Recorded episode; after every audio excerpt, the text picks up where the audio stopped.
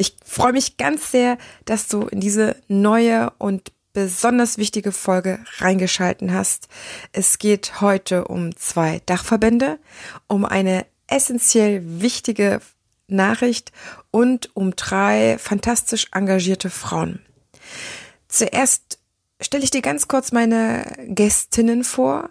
Wir sprechen ein wenig über die beiden Dachverbände, die ich heute in dieser Folge mit den Gästinnen präsentieren darf und die Information an dich. Es ist eine Doppelfolge, die ich in Form von zwei Folgen rausgebracht habe. Erstens wäre der Titel ziemlich lang geworden und zweitens war einfach es für die Suchmaschine und fürs SEO einfach sehr, sehr sinnvoll, das zu machen. Also heute geht es um zwei Dachverbände. Das ist einmal der Bundesverband Freie Darstellende Künste und der Dachverband Tanz. Zwei sehr, sehr wichtige Verbände in unserer Verbandslandschaft.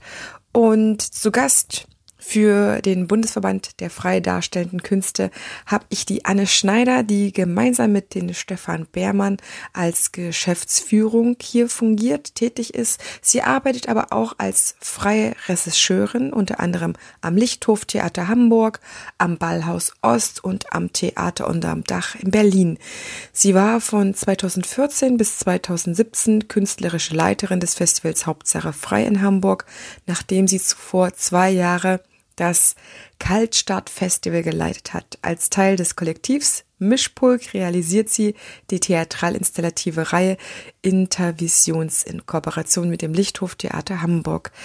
Anne ist für mich die Anknüpfungsperson gewesen, als ich auf der Suche nach neuen Verbänden für den Podcast, auch für ein Interview war. Sie war sofort dabei. Sie hat mir umgehend geantwortet. Sie hat den direkten Draht nochmal zum Dachverband, nicht nur als äh, Interviewpartnerin, sondern auch direkt für ein Interview geknüpft. Und ich bin ihr sehr, sehr dankbar, dass sie auch die Anne-Kathrin Lessel, die zweite Vorsitzende, direkt mit ins Boot geholt hat.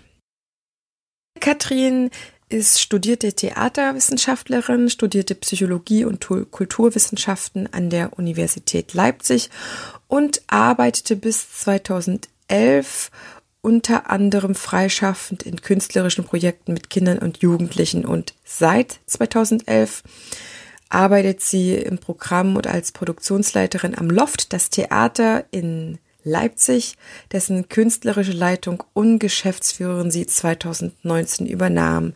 Seit 2013 engagiert sie sich kulturpolitisch und ist Vorstandsmitglied und seit 2015 stellvertretende Vorsitzende des Bundesverbandes Freidarstellende Künste.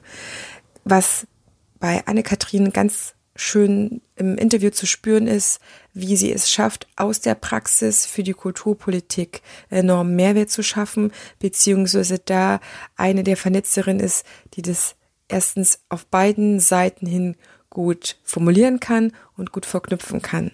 Du wirst ihre Freude merken, die sie für ihre Arbeit hat.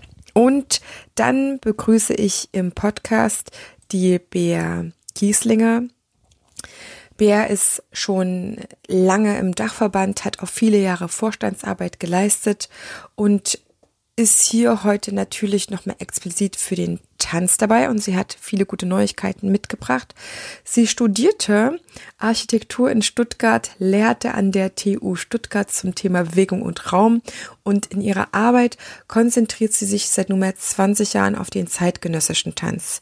Als Geschäftsführerin von Kultureinrichtungen, aber auch als Netzwerkerin, künstlerische Projektleiterin, Kuratorin, Dramaturgin, Jurorin, ist eine Interessensvertreterin des zeitgenössischen Tanzes. Das ist ihre große Leidenschaft Sie leitete von 98 bis 2007 die Tanz- und Theaterwerkstatt e.V. in Ludwigsburg und war 2006 als organisatorische Leiterin der Tanzplattform Deutschland in Stuttgart tätig und arbeitete am Theaterhaus Stuttgart als künstlerische Geschäftsführerin.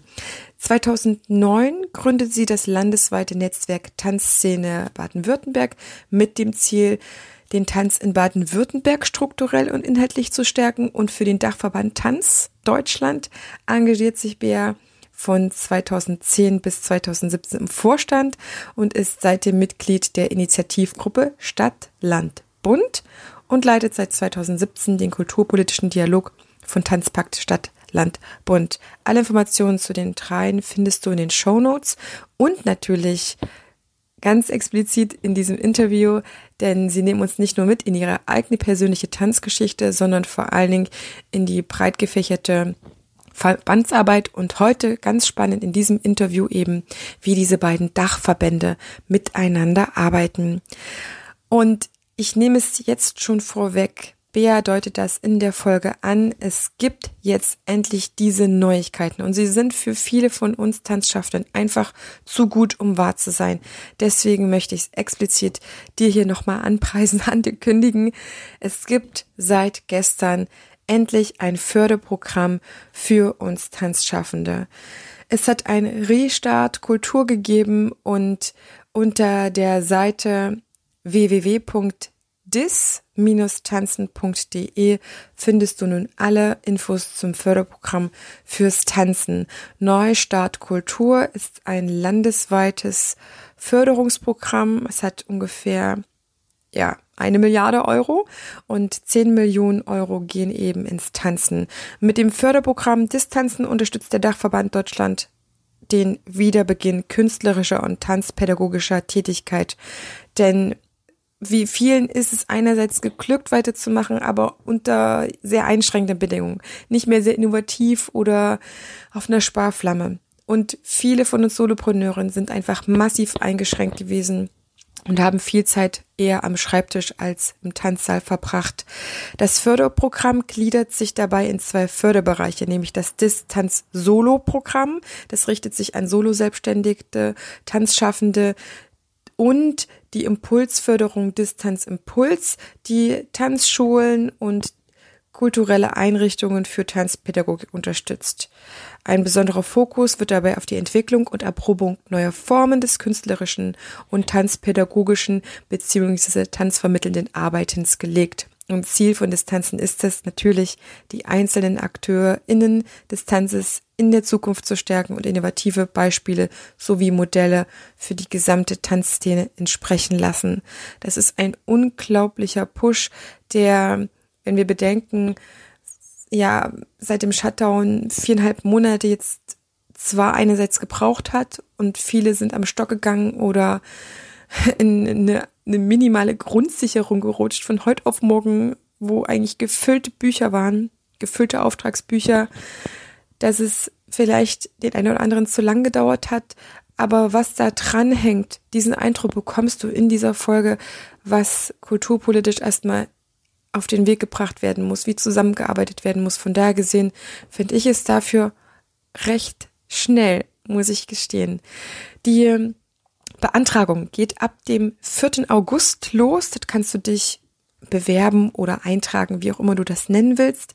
Auf der Seite findest du dann groß und breit die beiden Buttons für das Hilfsprogramm und dann gehst du in jedes einzelne rein und kannst dann ab 4. August dich eintragen. Der erste Antragsfrist ist bis 24. August. Das heißt, man muss sich dann auch reinhängen und du beantragst quasi den Zeitraum ab 1. Oktober diesen Jahres bis spätestens 31. August nächsten Jahres. Das heißt minimal drei Monate, maximal neun Monate und du hast im Durchschnitt dann 1500 Euro Betrag. Wie es aber alles jetzt beantragt wird, das erfahren wir alle zusammen, wenn das nächste Woche dann freigeschalten ist. Und das Distanzimpuls ist für die Einrichtungen und du kannst dort in der Regel mindestens 10.000 bis maximal 20.000 Euro beantragen für den gleichen Zeitraum. Und hier endet die erste Antragsfrist bis 7. September, also noch ein etwas längerer Zeitraum. Und in beiden Formaten wird es noch eine zweite Antragsfrist geben, die dann auch in Kürze bekannt werden wird. Jetzt wünsche ich dir ganz viel Spaß mit dem Interview. Du wirst dann in ungefähr in der Hälfte des Interviews einfach auf die nächste Folge klicken. Und dann geht es sofort weiter und dann wirst du dann dort auch verabschiedet. Dann starten wir jetzt endlich rein.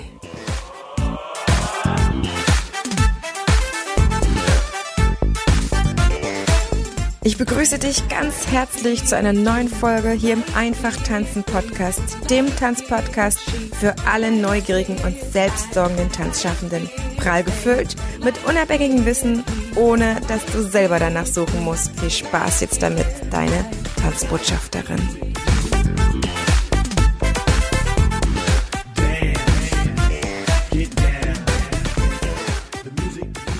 Grüße dich, liebe Zuhörerinnen, liebe Zuhörer, ganz herzlich zu einer nagelneuen Folge hier im Tanzpodcast. Und heute bin ich schon sehr aufgeregt, denn ich weiß gar nicht, wie ich das richtig ankündigen soll. Wir haben heute eine Doppelfolge und du bekommst heute maximale Impulse. Heute mit der Bea Kisslinger vom Dachverband Tanz und der Anne Schneider und der Anne-Kathrin Lessel vom Bundesverband der freien darstellenden Künste. Und ich freue mich so sehr, dass ihr alle heute Zeit mitgebracht habt. Sehr gerne. Ja, hallo. Bevor wir so richtig loslegen und alle beiden Dachverbände vorstellen, das ist ja unser Anliegen heute, die ganze Verbandsstruktur oder Verbandswelt ein bisschen transparenter zu machen, um zu sagen, hier gibt's Informationen, hier gibt's verschiedene Möglichkeiten, hier gibt's verschiedene Angebote, lieber Tanzschaffender, liebe Kunstschaffender heute auch.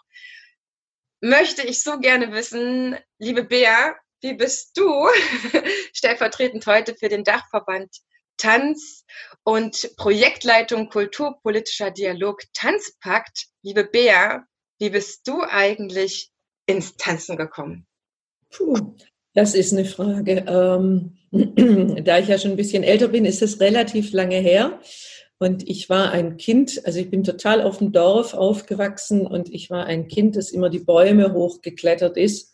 Und als ich Kind war, fand ich Tanzen total doof, weil das immer die Mädels waren mit den rosa Tütüs und ich dachte immer, nee, das ist, das bin ich nicht. Ja. Ich habe dann Karate gemacht und erst als Jugendliche, als eigentlich die ganzen Partys losgingen, wurde das Tanzen für mich wichtig. Und ich habe in unserem Jugendhaus mit, glaube ich, 17 Jahren den ersten zeitgenössischen Tanzkurs auf Teppichboden gemacht und ähm, dachte, wow, das ist spannend, das ist interessant. Und, ähm, und dann habe ich nicht mehr aufgehört. Dann habe ich einfach immer weiter getanzt habe aber nie Tanz studiert, sondern das war für mich immer eine große Leidenschaft, der Tanz, den ich, ähm, der mir vor allen Dingen beim Denken ganz viel geholfen hat und beim Verstehen. Also so, ich konnte Welt über den Körper und ähm, den Ausdruck meines Körpers ähm, sehr viel besser verstehen und habe aus diesem Grund immer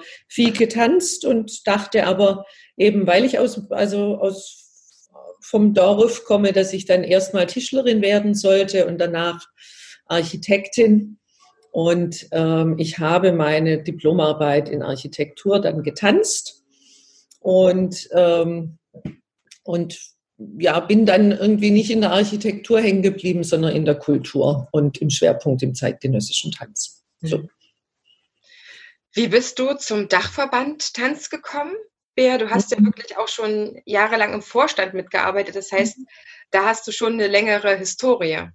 Ja, also ich komme ja aus Baden-Württemberg und habe ähm, 2008, 2009 in Baden-Württemberg die Tanzszene Baden-Württemberg mit Kolleginnen gegründet.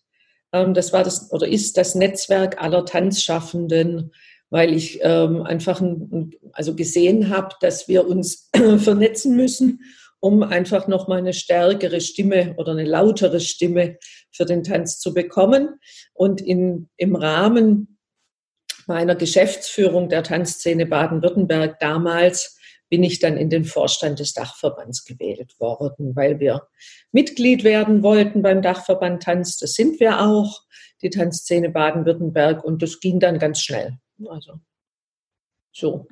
Und dadurch bin ich, bin ich beim Dachverband Tanz in Anführungszeichen gelandet. Anne-Kathrin ist die äh, stellvertretende Vorsitzende vom Bundesverband Freie Darstellende Künste. Anne-Kathrin, wie bist du denn ins Tanzen gekommen? Also es war so ein bisschen, ähm, muss ich auch nochmal nachdenken, weil das ist schon eine Weile her. Ähm, und es war gar nicht so wirklich, also klassisch Tanz im, im eigentlichen Sinne, sondern es war eher im Rahmen von Theaterprojekten in der Schule, wo man mit Bewegungstheater und mit Kontaktimprovisation irgendwie in Berührung kam. Also erstmal, ähm, wie kann man quasi künstlerischen Ausdruck auch über Bewegung herstellen. Und dann war das eigentlich eine Weile lang erstmal, war der Tanz gar nicht so bei mir im Fokus, sondern eher Theater. Und dann bin ich zum Studieren nach Leipzig gegangen und da dann natürlich wieder mit auch der Tanzszene vor Ort und vor allem mit der zeitgenössischen Tanzszene in Berührung gekommen. Ähm, habe da mal zwischendurch versucht, selber zu tanzen, mal ein bisschen Ballett, ein bisschen äh, modern, aber habe auch gemerkt, irgendwie, das ist nicht das Wahre für mich. Also ich, ich mache lieber Tanz möglich und gucke mir den sehr gern an, als selber auf, äh, zu tanzen, glaube ich. Äh, und habe dann aber auch immer wieder auch zu anderen, was Bea auch gerade meinte, so mit anderen Sportarten gemerkt, so ein anderes Körpergefühl. Also ich, ich fechte verschiedene Formen und da ist so eine Art äh, Fechtchoreografie, ist auch eine Art von Bewegungsabfolge, Choreografie und das sind immer noch ganz andere spannende Verknüpfungsfelder.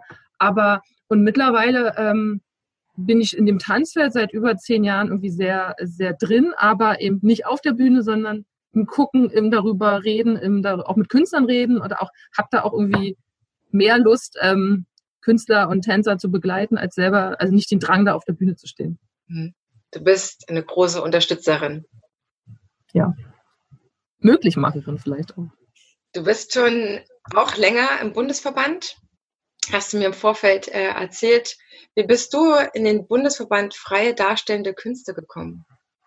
Ich habe immer am Anfang gesagt, ich habe den Kükenbonus, weil ich war wirklich sehr jung. Ich war, glaube ich, drei oder 24, als ich quasi im Vorstand, äh, in den Vorstand gewählt wurde und hatte dann, es war ganz gut, aber auch von so Älteren zu lernen. Und mittlerweile sind es jetzt auch seit 2013 richtig aktiv im Vorstand vom Bundesverband, also schon jetzt auch eine, eine Zeit lang, wo man auch so merkt, wie sich, ähm, wie sich auch Kulturpolitik verändert hat im Sinne von, ähm, dass auch Künstler und auch Tänzer und Tanzschaffende auch, ähm, auch vor allem neue, junge, die nachkommen, einfach ein ganz anderes Verständnis haben, auch für ihre Interessen und für ihre Bedürfnisse einzutreten und da auch eine kulturpolitische Stimme zusammen natürlich mit den Verbänden, die auch gestärkt sind und wurden da, durch diese gemeinsame Arbeit. Ähm, das ist irgendwie ganz spannend.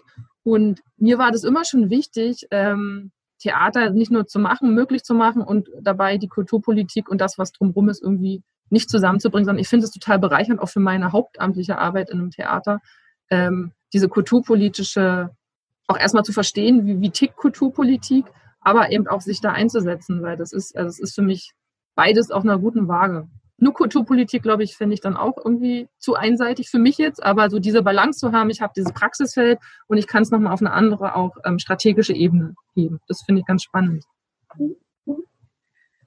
Anne, Anne und ich, wir hatten die, die ersten Kontakte, als ich ja neue oder weitere Gesprächspartner für einen Podcast gesucht habe. Und ich bin Anne sehr dankbar, dass sie sofort und so schnell und so, so toll geantwortet hat. Anne Schneider ist die Geschäftsstellenleiterin oder eine von zwei Geschäftsstellenführerinnen. Anne, wie bist du ins Tanzen gekommen? Ist das schon länger her? Ähm, ich würde sagen, wahrscheinlich an die ersten Tanzerfahrungen kann ich mich überhaupt gar nicht mehr erinnern. Ähm, ich würde davon ausgehen, dass es bei mir sehr ähnlich war wie bei meinen Kindern, dass man einfach die Welt tanzend entdeckt und das auch äh, ganz, ganz früh ein ganz wesentlicher Bestandteil ist, eben ähm, Umwelt zu erkunden. Und insofern, also in meinem Leben haben künstlerische und kreative Aspekte immer einen großen Stellenwert gehabt. Ähm, und ich tanze sehr gerne und lasse mich auch sehr gerne sehr früh flocken auf Tanzfläche. Das hilft dann immer, weil dann schnell andere folgen. Ähm, und ähm, würde, weil wir ja heute auch viel über Verbandsarbeit sprechen, vielleicht eher kurz darauf eingehen, wie ich angefangen habe, auf einem Kultur, kult, kulturpolitischen Parkett äh, zu tanzen, ähm, weil ich das ganz spannend fand, auch als Regisseurin. Also ich arbeite auch als äh, Regisseurin neben einer Arbeit für den Bundesverband. Ähm, und da festzustellen, dass es eben immer so einen bestimmten, eine bestimmte Grenze gibt, ähm, bis wo man kommen kann. Und dann stellt man fest, dass die Rahmenbedingungen wirklich nicht ideal sind. Ähm, stellt man auch früher fest, aber dann denkt man immer, na ja, wenn, dann, dann ist es, dann ändert es irgendwann, aber es tut es halt nicht. Und ähm, Ich habe dann in Hamburg das Hauptsache Festival mit Sarah Teilacker zusammen konzipiert und entwickelt. Und da haben wir uns auch schon sehr viel mit kulturpolitischen Themen beschäftigt und haben, glaube ich, auch mit dem Festival geschafft, dass viele Akteure und Akteurinnen im Rahmen des Festivals nochmal ganz anders darüber ins Nachdenken gekommen sind, was sie selber für Möglichkeiten eben auch haben, sich zu engagieren und einzubringen.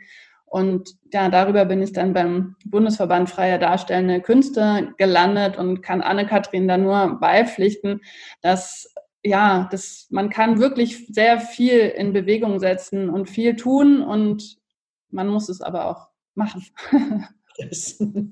ja, es braucht immer so viele Engagierte, die das natürlich dann umsetzen. Wir brauchen viele, die mitmachen, aber wir brauchen auch die Macher, sag ich immer, gell?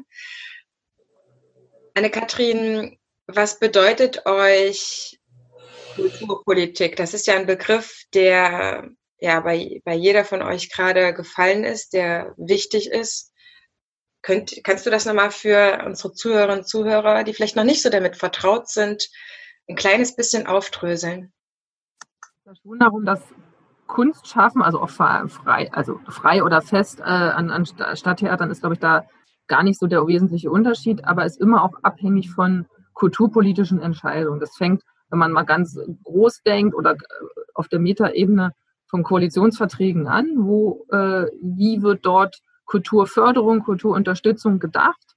Also quasi auch wirklich auf so einer politischen Ebene, dann aber auch runterdekliniert, was heißt es dann, dann ganz konkret für, wie werden Projekte finanziert, wie werden auch äh, Entwicklungspläne, Stadtentwicklungspläne gemacht, wo findet Kultur, welchen Stellenwert hat Kultur quasi in verschiedenen Regionen oder auch in verschiedenen Städten und ähm, wie können da die einzelnen ähm, Akteure aus jetzt auch aus dem Tanz oder aus ähm, anderen äh, Kunstbereichen eben davon auch partizipieren und es hat natürlich immer eine, eine Abhängigkeit. Natürlich sind die Künstler von der Förderung, also vom, vom Geld, was quasi über die ähm, öffentlichen Förderungen von Kultur passiert. Und genauso aber auch geben sie ja auch der Stadt, der Region was zurück und äh, es, es bereichert sich oder es so gegenseitig, dass man eben sagt, natürlich, also wenn ich jetzt mal aus Leipzig gucke, hat natürlich auch dieses, das Image der Stadt in den letzten 10, 15 Jahren auch damit zu tun, ähm, dass hier sehr viele Kreative, nicht nur Kulturschaffende, aber auch Kreative aus der auch Kreativwirtschaft da sind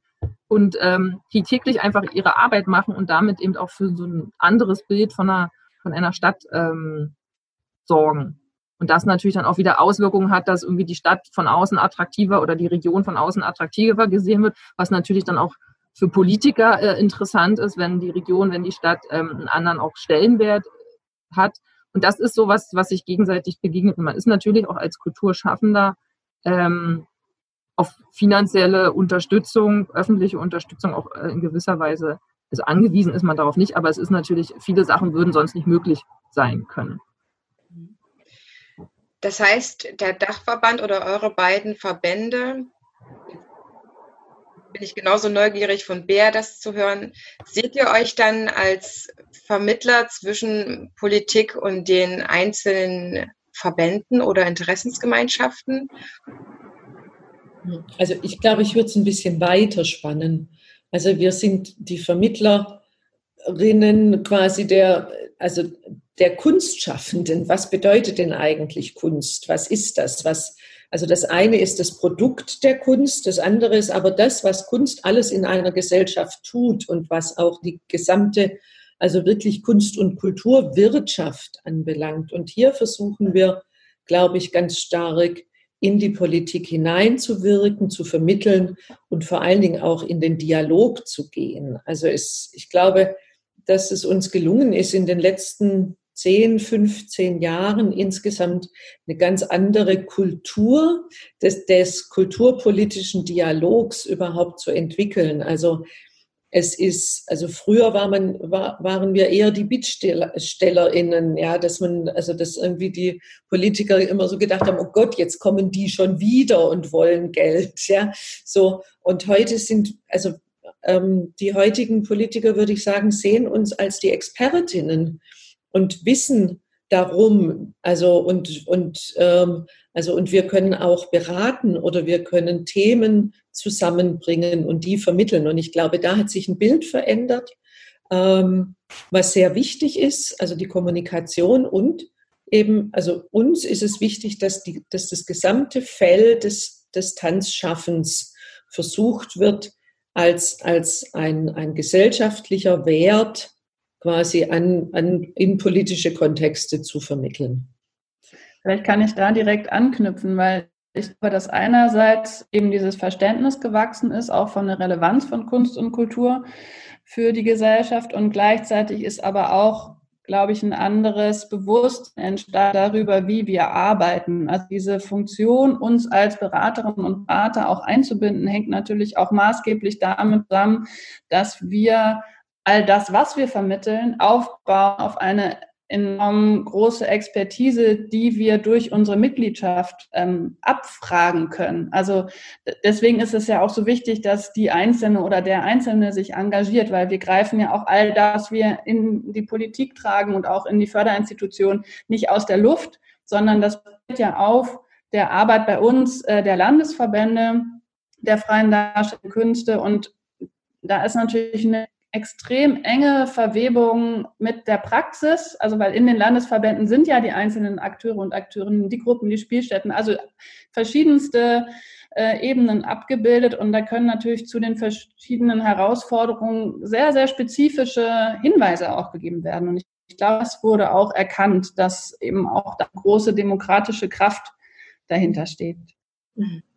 Ich glaube auch, was in den letzten Jahren, was auch Bea gerade schon an, äh, erläutert hatte, dass es, ähm, also in den letzten Jahren ist auch wirklich Kulturpolitik und die Verbände, die quasi die Interessen auch der, der Kunstschaffenden äh, vertreten, einfach, dass das ein partnerschaftlicher Dialog war, nicht dieses, dass man irgendwie, wir, wir brauchen irgendwie Unterstützung und man hat so eine, so eine Disbalance, sondern dass auch wirklich die, ähm, ob jetzt auf der Verwaltungs- oder auf der Politikebene, ähm, die Akteure auch zu den Verbänden kommen und fragen, was braucht ihr? Also das ist, glaube ich, einfach, was auch in den letzten Jahren sich äh, in eine sehr, sehr, also sehr zufriedenstellende, sehr positive Richtung entwickelt hat, dass man wirklich gemeinsam überlegt mit den jeweiligen Expertisen, was braucht es, um die Kultur und die Kunst in diesem Land zu stärken.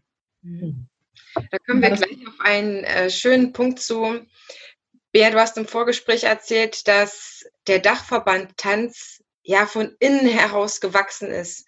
Nimm uns mal ein kleines bisschen mit in die Geschichte vom Dachverband Tanz. Ich glaube, dann können viele Zuhörerinnen und Zuhörer noch mal mehr die Bedeutung dieses Verbandes ähm, ja überblicken oder erfassen.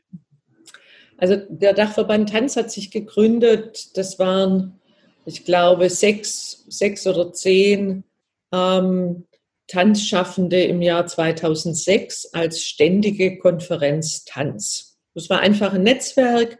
Ähm, da haben sich einige mit und ähm, ja wichtige ähm, Leiter von Häusern, die viel Tanz gezeigt haben und eben unser jetziger und immer noch Geschäftsführer, also der damals auch schon mit dabei war, Michael Freund, der lange beim ITI gearbeitet hat. Und das ITI zum Beispiel, also das Internationale Theaterinstitut, hat auch die Entwicklung des Dachverbands sehr stark unterstützt, indem unser Geschäftsführer immer wieder für uns arbeiten konnte und den Dachverband mit aufbauen konnte. Das war, also das war eine ganz kleine Einheit, die ähm, erstmal quasi sich zusammengesetzt hat und darüber nachgedacht hat, was braucht denn der Tanz? Wo sind also wie kommt, wie, wie gelingt es, die Themen des Tanzes quasi in eine breitere Öffentlichkeit zu spülen? Und dann hat man einen Zehn-Punkte-Plan gemacht, den ich jetzt, also die zehn Punkte kann ich nicht auswendig, aber diesen Zehn-Punkte-Plan gab es. Und ähm, mit diesen zehn Punkten ist man an die Politik herangetreten und im Jahr 2000 neun oder zehn, das weiß ich jetzt gerade nicht ganz genau, ich glaube zehn, ähm, ist es dann einfach, also hat man sich als Verein gegründet, der dann, also Dachverband Tanz Deutschland heißt ähm, e.V. und im Untertitel hat eine Stimme für den Tanz, weil natürlich die Tanzwelt eine sehr auch ästhetisch sehr unterschiedliche ist. Also das Ballett funktioniert ästhetisch und strukturell anders wie ein, ein, ein zeitgenössisches freies Tanzensemble oder auch freier Tanz oder moderner Tanz. Also, aber es zeigt sich über die Jahre hinweg doch sehr deutlich und der Dachverband ist sehr gewachsen, hat jetzt alle großen professionellen Ver also Bündnisse im Prinzip, die auch regional sind und, und kommunal als Mitglieder dabei. Und ich glaube, wir konnten schon auch eben den, diese, die, diese Kunstform in all ihrer Breite von der, also von der Vermittlung und Tanzpädagogik bis hin eben zu internationalen ähm, Ensembles ganz gut an die Öffentlichkeit und an, an die Politik vermitteln. So, und das ist unser, das ist unser Thema und auch zu gucken, dass eben der Tanz auch in, in der Förderung bedacht wird, in, in, in der Nennung. Wir haben immer wieder auch das Thema, dass, also es ist die darstellende Kunst und in der darstellenden Kunst ist einerseits der Tanz drin. Wir sagen aber, da kulturpolitisch der Tanz eben noch nicht so wahrgenommen wird, finden wir es immer wichtig, man spricht auch vom Tanz, also von der darstellenden Kunst und dem Tanz, damit, damit er ins Bewusstsein gerät. Ja, das hoffe ich, dass wir das in 10, 15 Jahren gar nicht mehr müssen, weil das einfach so klar ist. Aber wir sind immer noch im Aufbau. Und es ist, es dauert, aber ich finde das, also es geht voran. So. An Kathrin, was sagst du? Es geht voran, oder? Ja, also auf jeden Fall, wenn man auch mit Theater Dachverband Hans Mitglied und wenn man auch sieht, was der Dachverband in den letzten Jahren auch alles so angestoßen hat für Projekte in den verschiedenen Bereichen, also mit Tanzpakt, aber auch für die festen äh, äh, Tanzensembles. Also es ist einfach auch nochmal, also es sind da auch einfach Bedarfe da, da ähm, wo die Tanzschaffenden auch nochmal anders ähm, unterstützt werden müssen. Jetzt und nicht nur finanziell, sondern auch ähm, ideell im Sinne von, dass man ähm, dass man für sie einsteht und dass man auch ihre, ähm, ihre Bedürfnisse äh, in einen gesellschaftlichen Dialog bringt. Mhm. Bea, du hast gesagt, dass ihr als Dachverband viele Verbände quasi in Anführungsstrichen unter euch habt und dass man eigentlich nicht als einzelne Person im Dachverband ist, sondern ihr kommuniziert über die einzelnen Verbände. Was sind es denn für einzelne Menschen, die dort noch ja als separate ähm, Personen bei euch im Dachverband sind? Also man kann also Einzelmitglied werden, da wird man normalerweise von anderen Mitgliedern vorgeschlagen, weil diese eine besondere Bedeutung für den Tanz in Deutschland haben. Also ich kann jetzt natürlich also Nele Hertling ähm, nennen und also eine, ich finde die Grand Dame des zeitgenössischen deutschen Tanzes, die auch ähm, in, vor zwei Jahren den deutschen Tanzpreis äh, endlich erhalten hat. Oder ähm, Claudia Fees, die seit vielen, vielen Jahren auch im Vorstand ist und also ganz ähm, also ja, sehr viel arbeitet für den Dachverband, auch in anderen Verbänden tätig ist, Jurorin ist. Dann ist aber auch Ivan Lischka, ähm, ehemaliger Leiter des Bayerischen Staatsballetts, ist auch ähm, Einzelmitglied. Also es, ich kann die jetzt nicht alle aufzählen. Es gibt so eine Liste von Mitgliedern und Einzelmitgliedern, aber da gibt es die, also die wohlverdienten Menschen für den Tanz, die einfach ähm, über ihre künstlerische Arbeit hinaus versucht haben, den Tanz in Deutschland weiterzuentwickeln. Wie funktioniert das, eure Organisation, eure Zusammenarbeit in den verschiedenen Verbänden? Ich stelle mir vor, dass dann die Vorstände eher mit euch kommunizieren. Mhm. Also wir haben ein, ein breit, wir haben glaube acht oder neun Vorstände und es ist auch nicht so, dass das nur Verbände sind, aber Institutionen. Man wird eigentlich als juristische Person bei uns Mitglied. Also wir sind eben der, also das Loft in Leipzig ist ja auch eine Institution und kein Verband und ist Mitglied bei uns. Und wir haben regelmäßig Mitgliederversammlungen und wir haben in der Zwischenzeit auch ähm, ständige Ausschüsse, nennen wir das. Das sind eigentlich ähm, also AGs, die an bestimmten Themen zusammenarbeiten, die dann immer wieder Ergebnisse in die Mitgliederversammlungen und zum Vorstand spielen und daraus versuchen wir dann wiederum, ähm, also wenn sich daraus kristallisiert, hier gibt es ein klares Defizit, hier muss man handeln, da fehlen jetzt quasi noch dieses oder jenes, dann wird es aufgenommen und dann entwickelt man Strategien, wie man damit arbeiten kann. Also ich kann jetzt sagen, aus, aus so einem Defizit heraus ist zum Beispiel der Dialog oder der Arbeitskreis Tanzförderung Stadtland Bund entstanden, wo wir gesagt haben, okay, wir sehen ähm, Kommunen, Bundesländer und der Bund.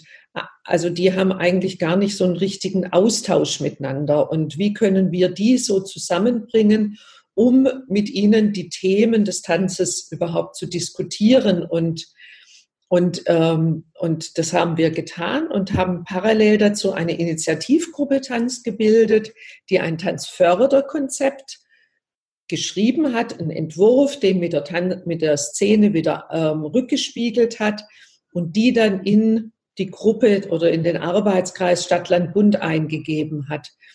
Und ähm, in diesem Tanzförderkonzept sind eben verschiedene Bereiche benannt worden und ein Bereich war im Prinzip das Thema der Entwicklung, also der strukturellen Entwicklung von ähm, künstlerischer Arbeit, von Produktionsstrukturen und von Netzwerken.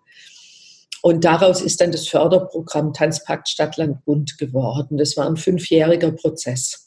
Mhm. Und das, also da gibt ähm, der, der Bund gibt Geld, aber die Kommunen und oder die Bundesländer müssen auch Geld geben. Und da haben sich dann aber auch viele quasi wirklich bereit erklärt und, ähm, und verbindlich gezeigt. Und das sind so, das sind so Prozesse, die man so also er, erläutern könnte und wo ich sage, da hat sich was getan und da arbeiten wir auch weiter dran. Nehmen wir uns mal ein bisschen mit rein, wie eure Arbeitsweise davon beeinträchtigt war, dass wir im März einen Shutdown erleben mussten. Ja, ich glaube, ähm, also hier sitzen mindestens drei, wahrscheinlich sogar vier Frauen, die durch den Shutdown also unendlich viel mehr Arbeit hatten als vorher.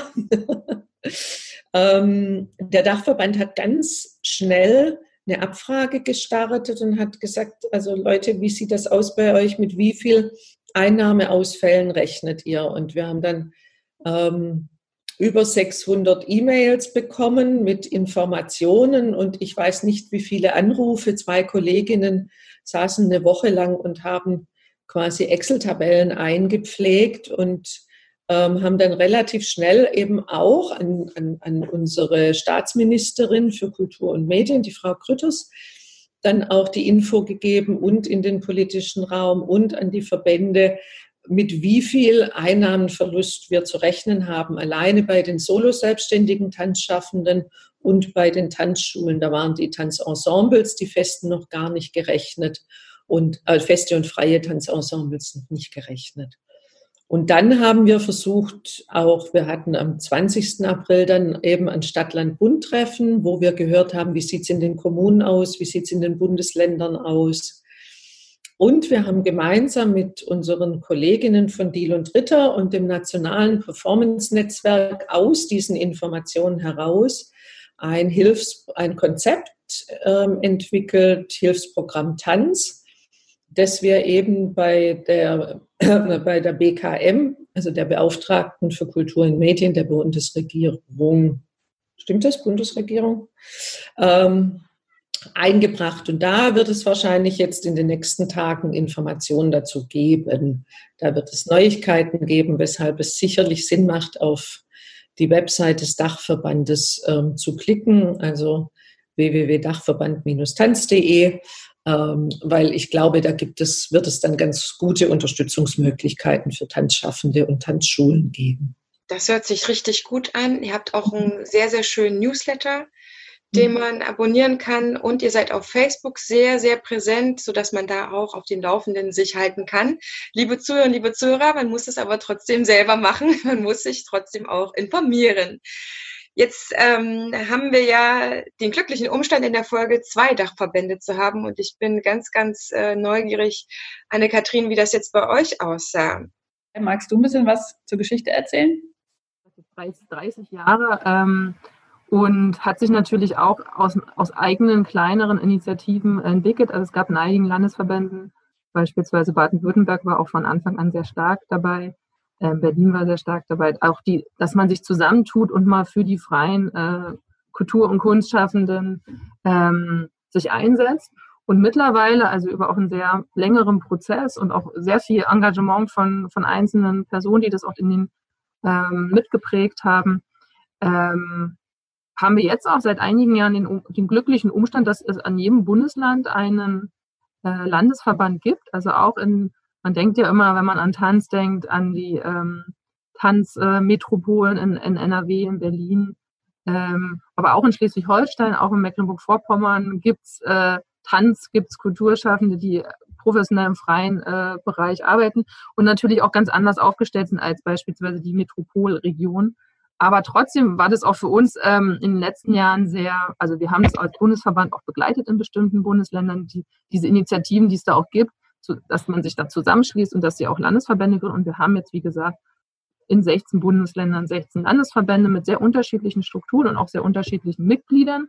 Aber genau das ist das, ähm, das Spannende und das auch für uns ähm, sehr impulsgebende, weil eben sehr viele unterschiedliche ähm, Arbeitsweisen sowohl ästhetisch, aber auch strukturell zusammenkommen und wir daraus wirklich so eine Stimme bilden können und nicht nur, also dass sich nicht andere ähm, Kunstschaffende in anderen Regionen äh, abgehängt fühlen, sondern dass wir wirklich das in alle spiegeln und auch die verschiedenen Facetten mitdenken und mitnehmen. Ähm, das ist jetzt in den letzten Jahren auch noch viel stärker passiert, weil eben jetzt überall Vertretungen auch sind, die bis in das kleinste Glied in die, in die Kunstschaffenden selbst ähm, reinwirken, ähm, aber eben auch andersrum, dass eben auch überall äh, in den Bundesländern auch Kunstschaffende, wenn sie denn sich interessieren wollen und Zeit haben, da auch einfach Anlaufstellen haben. Weil da du gerade meintest, ähm, man muss sich natürlich auch informieren wollen. Also das ist quasi auch gegeben, dass es überall Anlaufstellen gibt.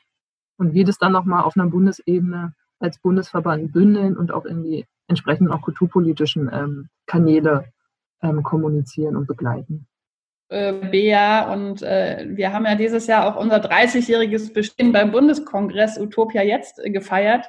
Kann man sich auf unserer Homepage auch sehr äh, schön die ganze Dokumentation angucken, die auch ganz gut die verschiedenen Themenspränge abbildet, die unsere Arbeit so prägen, wie wir jetzt die letzten Wochen erlebt haben. Ähm, also wir haben gemerkt, dass eben gerade die Situation dazu geführt hat, dass viele, Menschen verstanden haben, wie wichtig eine Interessensvertretung ist. Also weil man dann, wenn alles zusammenbricht, eben merkt, was einem auch alles fehlt. Ähm, und wir haben auch feststellen können, wie kostbar eben die Bündnisse auch der vergangenen Jahre sind. Also die Allianz der freien Künste hat sich gegründet, das Aktionsbündnis Darstellende Künste und darüber konnten natürlich sehr gezielt auch nochmal auf einer ganz übergeordneten Ebene gebündelt Forderungen an Politik herangetragen werden. Wir haben vor allem in der Allianz der freien Künste dieses Thema der Soforthilfen sehr, sehr, sehr stark in den Blick genommen und da auch sehr viel Beratungsgespräche geführt mit der Politik, ähm, weil die, äh, es klingt immer so sperrig, aber diese eines fiktiven Unternehmerinnenlohns ähm, bei den Soforthilfen des Bundes ja nicht möglich war und leider auch nach wie vor nicht möglich ist. Und das hat uns sehr beschäftigt und da war es aber eben auch ein großer Gewinn, wirklich diese Netzwerke zu haben. Mit dem Aktionsbündnis Darstellkünste konnten wir eine ganz tolle Spendenaktion sehr schnell ins Leben rufen, über die Mitglieder der verschiedenen Verbände 500 Euro Mietzuschuss äh, bekommen konnten, sehr unbürokratisch und da sind auf den Spendenaufruf ähm, folgend sehr schnell auch glaube ich, 70.000 Euro insgesamt zusammengekommen und gespendet worden. Und es ist natürlich großartig, wenn man Bündnisse so eine Tragfähigkeit auch haben und man da gemeinsam wirklich viel auch an Unterstützung möglich machen kann. Und gleichzeitig ist natürlich auch nach wie vor sehr viel offen. Also wie gesagt, die Soforthilfen ähm, haben nach wie vor ihre Problematiken und da begleiten wir jetzt natürlich sehr stark den Prozess zu schauen, was ist denn ähm, der Stand jetzt in den Ländern. Also wenn es auf Bundesebene nicht möglich ist, gibt es sinnvolle Ergänzungen auf Landesebene. Natürlich, Kunst und Kultur sind Ländersachen. Ähm, aber natürlich muss es sich auch sinnvoll ergänzen und es gibt in einigen Bundesländern doch relativ eklatante Leerstellen. Und ähm, Bea hat es angedeutet, das Programm Neustart Kultur geht jetzt ja an den Start und da ist natürlich auch, sind wir sehr neugierig, ähm, was da so konkret kommt und befinden uns da aber natürlich auch in zahlreichen Gesprächen, um dahin zu wirken, dass alles bestmöglich dann auch für die Praxis nutzbar ist. So, das vielleicht in aller Kürze könnte noch sehr viel weiter drüber sprechen. Anne-Kathrin hat gleich, glaube ich, noch ein paar Ergänzungen. Nochmal sichtbar wichtiger äh, wurden, hat man auch jetzt gemerkt, dass es ja auch vor allem am Anfang der, äh, des Corona-Lockdowns fast täglich verschiedene äh, Informationsstände einen auch äh, also man hat ja irgendwann das Gefühl, man wusste gar nicht mehr, was ist denn jetzt noch richtig, wann ist was wieder überholt und wird an, also quasi ähm, aktualisiert. Und da war es äh, für uns als Verband natürlich auch sehr wichtig, ähm, in die Szenen hinein da auch verlässliche Informationen zu geben. Und ich glaube, so viel, so viel kommuniziert, so schnell und auch so in, in so verschiedene Richtungen, ähm, das, das hatten wir lange nicht gehabt. Also weil man wirklich so als so eine Schaltzentrale gefühlt hatte. So und das, so und das, ähm, und das haben die verschiedenen Verbände auch ähm, alle sehr stark gemacht und es war auch alles sehr notwendig, weil weil in jede Richtung ähm, ja verschiedene auch Bedarfe oder was Bea gerade meint, auch diese Einnahmeausfälle, die waren ja überall, wurden die ganz schnell abgefragt, um einfach auch Zahlen zu haben, um dann jeweils ähm, darüber zu sprechen, was sind denn, also wie viel braucht es denn überhaupt an, an, ähm, an Mitteln, um annähernd äh, irgendwas äh, auszugleichen. Und das war total wichtig, dass sich auch die Verbände auch äh, diesem in gewisser Weise auch dieses rausgenommen haben, gleich zu kommunizieren und auch mit den verschiedenen Ebenen und sich da auch wirklich als ähm, nicht nur Gesprächspartner, sondern auch wirklich äh, Dialogpartner auf Augenhöhe zu haben und ähm, gemeinsam mit den Politikern, für die das ja auch, also das muss man ja auch sagen, das war ja auch eine, eine ungeahnte und eine sehr neue Situation. Es war ja nicht, dass jemand irgendeinen Masterplan rausgeholt hat und sagt, so ist es jetzt, sondern es war ja ein gemeinsames Annähern an einen möglichen Plan, der dann irgendwie jetzt ja auch in sehr viel auch Unterstützung äh, gemündet ist. Und das war auch ein wesentlicher Beitrag von den Verbänden. Ähm, genau, also unsere Geschäftsführung hat in der Zeit ähm, gefühlt nur Telefon und E-Mail und, und äh, Videokonferenzdienste gehabt. Also ich möchte es auch ganz gerne noch betonen, dass eben diese, also Verbände heißt, das heißt ja eigentlich, dass die Menschen vernetzt sind und dass man versucht, eben quasi die, die Stimmen zu bündeln und zu einer zu machen, die dann aber eben auch gehört wird und die dann auch sprechen kann. Und ich habe auch, also ich habe das auch so empfunden, dass das so wichtig war und dass das auch, dass auch nur dadurch jetzt zum Beispiel eben auch Neustart Kultur, dieses Förderprogramm des Bundes, und das ist mit einer Milliarde ausgestattet. Ja, es geht für die ganze, also Kunst- und Kulturszene. Aber das ist wirklich, das, nur dadurch ist es gelungen. Ja. Was bislang immer noch schwierig ist, ist eben die Förderung von Solo-Selbstständigen mit diesem Unternehmergehalt, was dann eben nur einige Länder machen. Also, und ich finde aber auch, ich, also ich finde, man muss sich auch wirklich bei den Bürgern bedanken, weil also es ist so unglaublich viel gespendet worden. Ich kenne also aus Stuttgart jetzt zum Beispiel, da hat ein Verein auch eine Spendenaktion gemacht. Die haben in der Zwischenzeit 250.000 Euro quasi vergeben können und auch Kleinspenden, quasi 300 Euro immer wieder konnten, also auch mehrfach konnte der, das beantragt werden. Und es ist ein Journalist dabei, der irgendwie immer rötelt und immer wieder irgendwie sagt, und außerdem wir brauchen, und dann kommt auf einmal wieder Geld. Also ich finde auch die, also die Bürgerinnen und Bürger ähm, haben gezeigt, wie wichtig ihnen Kunst und Kultur ist und dass es eben kein, also dass wir nicht irgendwie ein nettes Beiwerk sind, auch wenn wir offiziell eine freiwillige Leistung des Staates sind. Ja, ähm, aber dass, also ja, dass es einfach zum Leben gehört und wenn wenn alle Theater zu haben und keine, also die Kinder nicht mehr zum Tanzen gehen können und kein Kino mehr geguckt werden kann, dann fehlt eben wirklich etwas in dieser Gesellschaft. Und zwar etwas Essentielles. Und das finde ich ganz wichtig. Und ich würde auch jetzt uns alle zusammen ganz kurz loben wollen, weil ich finde, ähm, dass wirklich da alle einfach ohne Wenn und Aber gemeinsam gearbeitet haben, so gut sie konnten. Und alle haben wirklich das absolut Beste gemacht. Und auch das finde ich, das spricht einfach ähm, Bände und das zeigt, dass wir eigentlich, also dass wir eigentlich ganz gut aufgestellt sind. So.